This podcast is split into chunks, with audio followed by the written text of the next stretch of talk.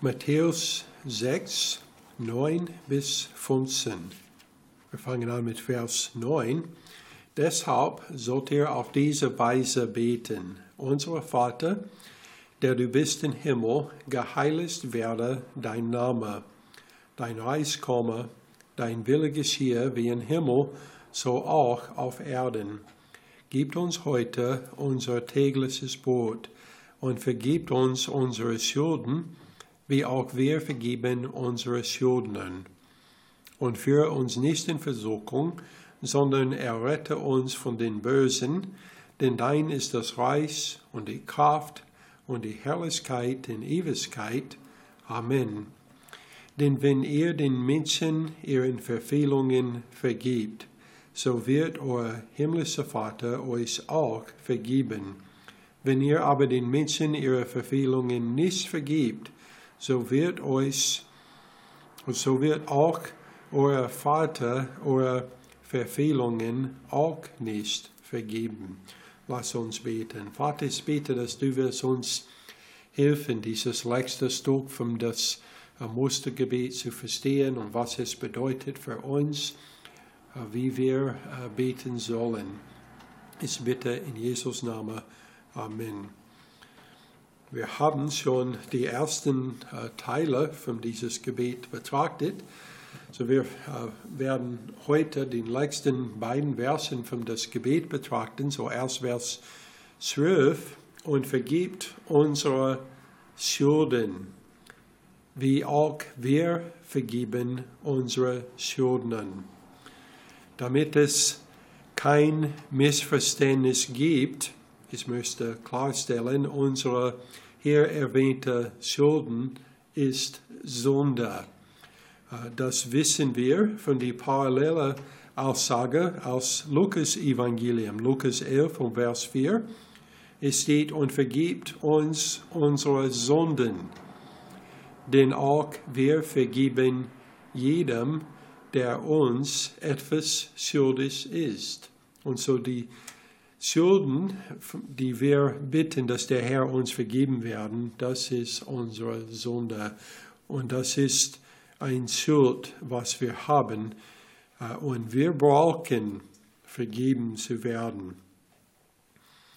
Die Verpflichtung zur Versöhnung liegt immer bei uns. Es steht hier, wie auch wir vergeben unsere Schulden. Und das ist also eine Art Versöhnung. Wenn wir vergeben Leute, die uns schuldig ist, die haben etwas, irgendwas getan äh, und wir sind dann schuldig, wir sollen die vergeben. Was ist aber, wenn es auf der anderen Seite ist? Wir haben etwas getan und die brauchen unsere Vergebnis und wir müssen die auch vergeben.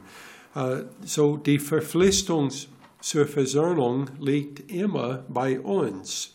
Matthäus 5, 23 bis 24 haben wir betrachtet vor ein paar Monaten. Es steht, wenn du nun deine Gabe zum Altar bringst und dich dort erinnerst, dass dein Bruder etwas gegen dich hat, so lasse deine Gabe dort vor den Altar und geh zuvor hin und versöhne dich mit deinem Bruder und dann komm und opfere deine Gabe. Also der Bruder hat etwas gegen dich, aber du bist verpflichtet, dahin zu gehen, ähm, damit die Sache ähm, versöhnt wird.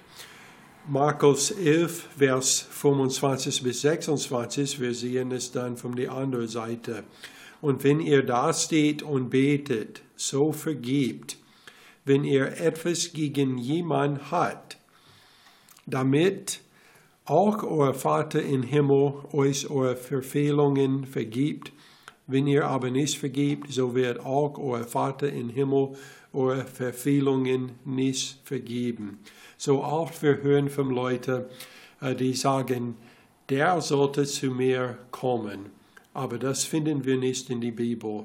Die Verpflichtung ist immer bei uns, egal wer das etwas Falsches getan hat. Wir sollen als Kinder Gottes dahin gehen um die Sache zu versöhnen. Äh, ist das immer leicht zu tun? Nee, es ist äh, sehr selten, äh, dass es wird leicht zu tun. Aber das ist, was Jesus gesagt hat, dass wir tun sollen.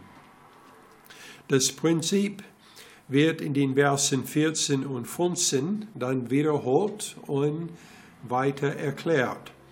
Der Vater wird mit unseren Sünden umgehen, je nachdem, wir, äh, wie wir mit den Schulden anderen umgehen. Vers 14, äh, wir haben äh, eine Seite, es steht, denn wenn ihr den Menschen ihre Verfehlungen vergibt, so wird euer himmlischer Vater euch auch vergeben.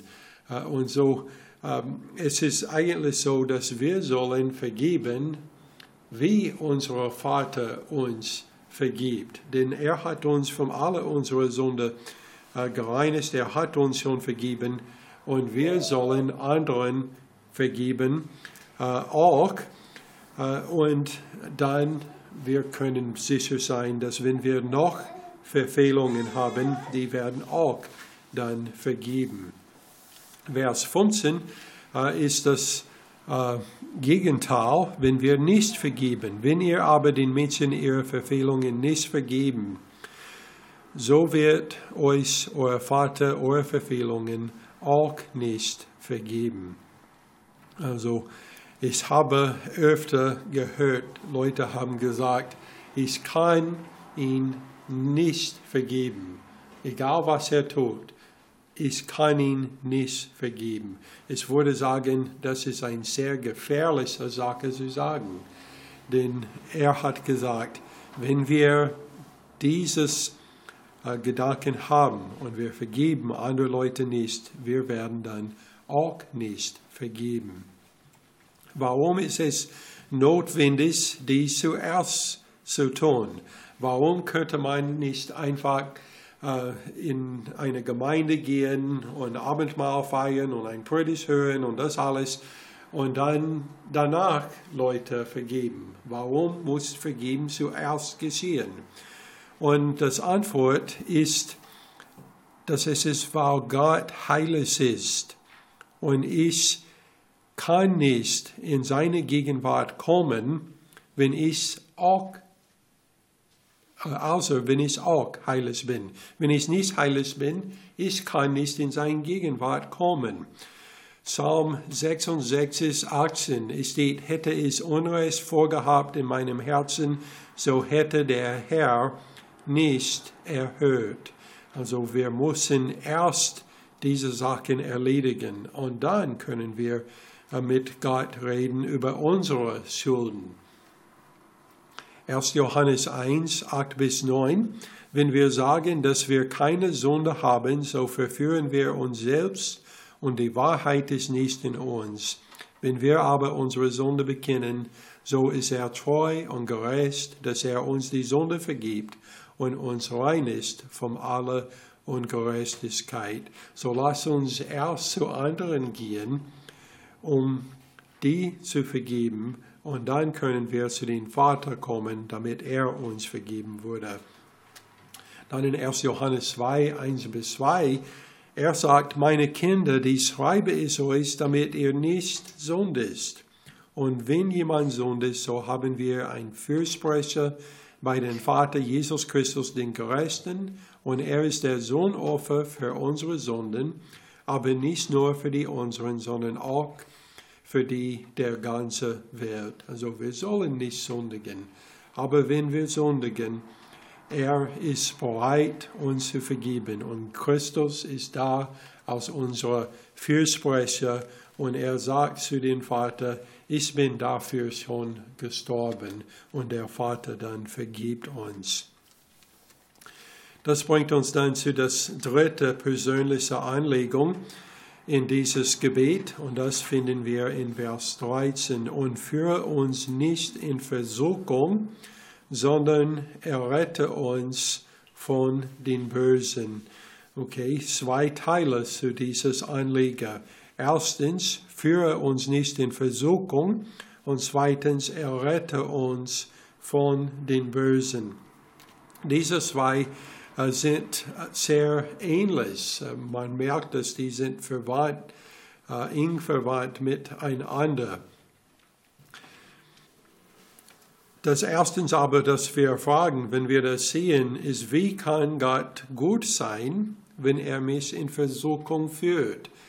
Ist es überhaupt wahr, dass er uns in Versuchung führen würde? Erstens, ich muss sagen, dass eine negative Anfrage bedeutet nicht unbedingt, dass das positiv anderes zu erwarten ist. Zum Beispiel, wenn eine Frau sagt zu ihrem Mann, verlass mich nie, das bedeutet nicht, dass sie erwartet, dass er weggeht, äh, dass dies wahrscheinlich, dass er dies wahrscheinlich tun würde. Äh, das kommt nicht von den Frage oder den Bitte, führe uns nicht in Versuchung, dass er würde das überhaupt tun. Auf jeden Fall, er würde uns nicht zum Böse versuchen. Und das werden wir später sehen von einer anderen Stelle. Aber zweitens, ich muss sagen, dass Versuchung ist nicht immer eine schlechte Sache. Also es gibt guten Grund, warum Gott uns in Versuchung führen würde. Und die, der gute Grund äh, ist, dass es ist eine Prüfung. Das lesen wir bei Matthäus 4,1. Dies ist die Stelle, wo Jesus verführt oder äh, versucht wurde äh, vom äh, Satan. Es steht, darauf wurde Jesus vom Geist in die Wüste geführt, damit er vom Teufel versucht wurde. Also offensichtlich in dieser Stelle, Jesus wurde vom Geist dahin geführt, um versucht zu werden. Und so Gott, man könnte sagen, hat ihn zum Versuchung geführt. Wofür? Damit er geprüft sein würde. Diese Versuchung bestand aber nicht darin zu sehen, ob er Böses tun würde, sondern zu beweisen, dass er es nicht tun würde. Und wir als Menschen haben dieses Beweis gebraucht. Und so es war eine gute Sache, dass er versucht wurde, damit wir können ähm, verstehen, dass er, es war nicht möglich, dass er Böses tun würde.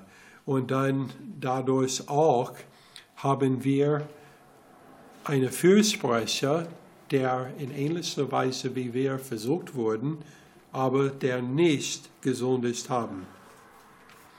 5. Mose 8 und Vers 2, wir lesen von der Versuchung von den Kindern Israel in der Wüste.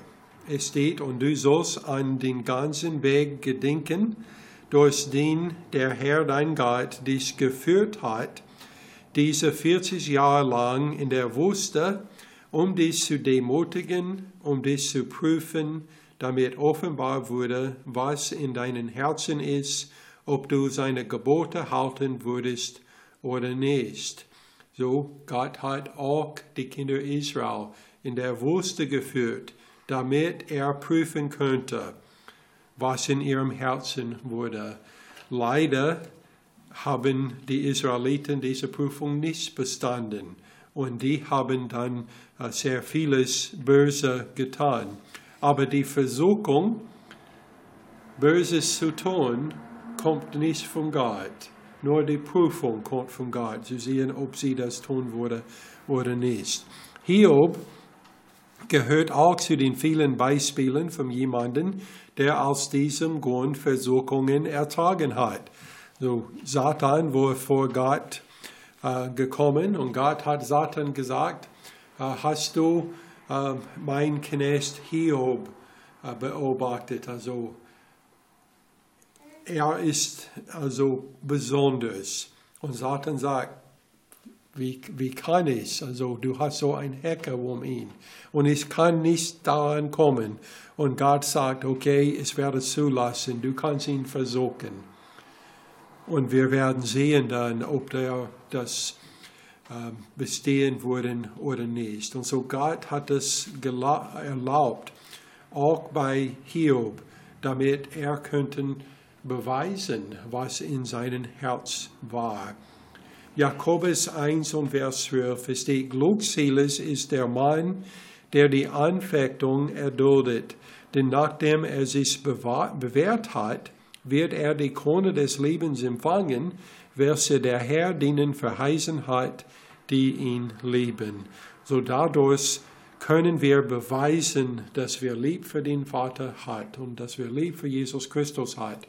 Und dafür werden wir die Krone des Lebens empfangen. Und das ist natürlich eine gute Sache. Wir sind stärker durch die Prüfungen, äh, die wir erleben, wenn wir äh, während der Prüfung immer auf Gott vertrauen.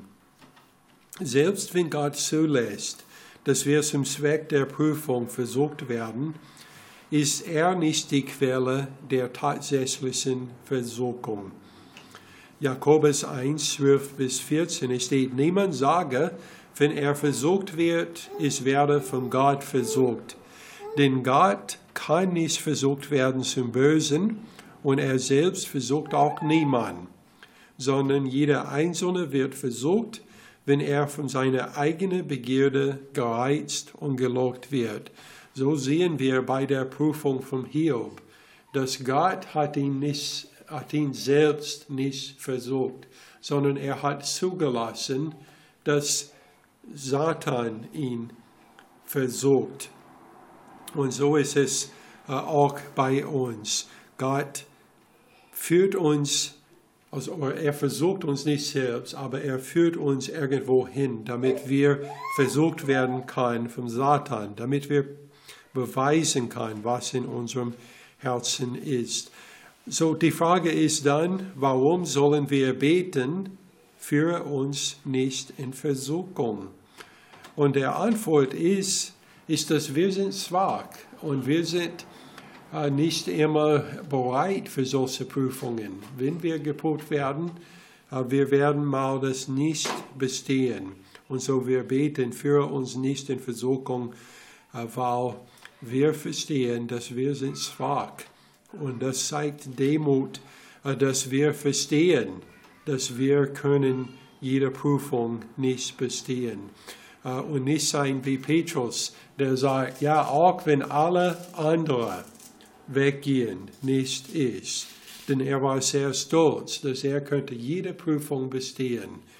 Aber dann, wenn der Prüfung kommt, wenn der Versuchung kommt, er hat dann Christus dreimal verleugnet. Die Versuchung, Christus zu verleugnen, kommt nicht von Jesus. Es kommt von den anderen Menschen, die darum waren und vom Satan, aber nicht von Christus. 1. Korinther 10 und Vers 13. Paulus sagt, es hat euch bisher nur menschliche Versuchung betroffen. Gott aber ist treu. Er wird nicht zulassen, dass wir über eure Vermögen versucht werdet, sondern er wird zugleich mit der Versuchung auch den Ausgang schaffen, so dass ihr sie ertragen könnt. So wir beten, Führe uns nicht in Versuchung, aber dann zweitens, errette uns von den Bösen. Denn wir wissen, dass wir sind schwach. Und so, wenn wir werden trotzdem in Versuchung kommen, wir möchten, dass er uns den Ausgang schafft und uns errettet von den Bösen. Dies bringt uns zu den anderen Hälfte dieser Anleger. Das ist, errette uns vom Bösen. Lukas 22, Vers 31 bis 32 steht, es sprach aber der Herr, Simon, Simon, siehe, der Satan hat euch begehrt, um euch zu sichten wie die Weizen. Ich aber habe für dich gebetet, dass dein Glaube nicht aufhöre, und wenn du eins umgekehrt bist, so stärke deine Bruder. Jesus hat selbst für Petrus gebetet, dass er nicht in Versuchung kommt. Äh, also, dass, dass er würde die Prüfung bestehen, obwohl Petrus, wie wir gesehen hat, hat das dann nicht bestanden. Aber Petrus hat viel davon gelernt, denn wir lesen in 1. Petrus 5, Vers 8, er sagt, seid nüchtern und wagt, denn euer Widersacher der Teufel geht umher wie ein brüllender Löwe und sucht, wen er verschlingen kann. Dem widersteht fest im Glauben, in dem Wissen, dass sich die gleichen Leiden erfüllen an eurer Bruderschaft, die in der Welt ist. Der beste Weg, Satan zu widerstehen, ist mit Gottes Hilfe, die wir durchs Beten erhalten. In Vers 10, Petrus sagt weiter, der Gott aller Gnade aber, der uns berufen hat zu seiner ewigen Herrlichkeit in Christus Jesus. Er selbst möge euch, nachdem ihr eine kurze Zeit gelitten habt, völlig zubreiten, festigen, stärken und gründen. Die Prüfungen selbst macht uns dann stärker, damit wenn wir später in andere schwierige Situationen kommen, wir können das dann auch bestehen. Nun kommen wir zum Abschluss des Gebets. Es steht, denn dein ist das Reich und die Kraft und die Herrlichkeit in Ewigkeit. Amen. Zum Abschluss des Gebets werden Gott drei Sachen zugeschrieben. Erstens das Recht auf das Königreich.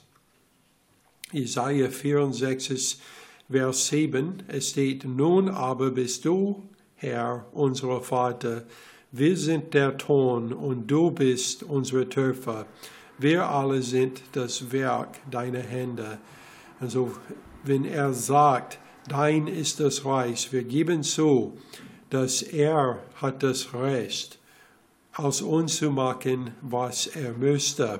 Psalm 100, Vers 3 erkennt, dass der Herr Gott ist. Er hat uns gemacht und nicht wir selbst zu seinem Volk und zu schaffen seine Weide. Er hat uns gemacht. Er ist der König. Er ist Herr. Und das sollen wir angeben in unsere in, in unser Gebet. Dann zweitens die Macht über seine Schöpfung. Dein ist das Reich und die Kraft. Er hat Macht über seine Schöpfung. Hebräer 1, 2, es steht, ihn hat er eingesetzt zum Erben von allen. Durch ihn hat er auch die Welten geschaffen. Dieser ist die Ausstrahlung seiner Herrlichkeit und der Ausdruck seines Wesens und trägt alle Dinge durch das Wort seiner Kraft. Er trägt alle Dinge, denn er hat Macht über seine Schöpfung. Auch Kolosser 1, 16 bis 17. Denn in ihm ist alles erschaffen worden, was im Himmel und was auf Erden ist, das Sichtbare und das Unsichtbare, seien es Throne oder Herrschaften oder Fürstentümer oder Gewalten, alles ist durch ihn und für ihn geschaffen, und er ist vor allem und alles hat seinen Bestand in ihm. Alles hat seinen Bestand in ihm, denn er hat Macht über seine Schöpfung. Und dann das letzte, du, denn dein ist das Reich und die Kraft und die Herrlichkeit in Ewigkeit. Wir sollen ihm die Ehre seiner Vorrangsstellen geben und das anerkennen. Kolosser 1, Vers 18. Und er ist das Haupt des Leibes der Gemeinde. Er, der der Anfang ist, der Erstgeborene aus den Toten, damit er in allem der Erste sei. Jesus Christus sollte der Erste sein in allem, in unserem Leben. Er sollte immer das Erste sein. Und das heißt nicht, dass wir haben so eine Liste, auf dem wir haben, Jesus Christus ist zuerst und dann kommt äh, Familie, Frauen oder Männer, äh, Kinder, Arbeit, äh, so solche Dinge. Äh, nee, das ist nicht, was gemeint hier ist, sondern es steht, damit er in allem der Erste sei. Das heißt, er ist das Erste in mein Leben, er ist das Erste in meiner Familie, er ist das Erste in meiner Ehe, er ist das Erste in meiner Gemeinde, in meiner Schule, also in meiner Arbeit. Er ist in allem der Erste. Er hat immer das erste Platz. Philippa 2, 9 bis 11. Es steht, darum hat ihn Gott auch über alle Massen erhöht und ihn einen Namen verliehen, der über alle Namen ist, damit in den Namen Jesus sich alle Knie der beugen, die im Himmel und auf Erden und unter der Erde sind, und alle Zungen bekennen, dass Jesus Christus der Herr ist, zur Ehre Gottes des Vaters. Wenn wir sagen in dem Gebet, denn dein ist das Reich und die Kraft und die Herrlichkeit in Ewigkeit, wir geben zu, dass er alle diese Sachen sind, dass er hat das Recht auf das Königsreich, dass er hat die Macht über seine Schöpfung und dass er hat ihre und dass er ist der, der hoch erhaben ist, der alle ihre gebührt. Lass uns beten. Vater, wir danken dir, dass du hast es gut gesehen, dass Jesus hat uns beigebracht, wie wir beten sollen. Und Vater, ich bete, dass du wirst uns helfen zu verstehen, wie wir alle diese Sachen anwenden können äh, in äh, unser Gebet. Vater, wir bitten in Jesus Namen. Amen.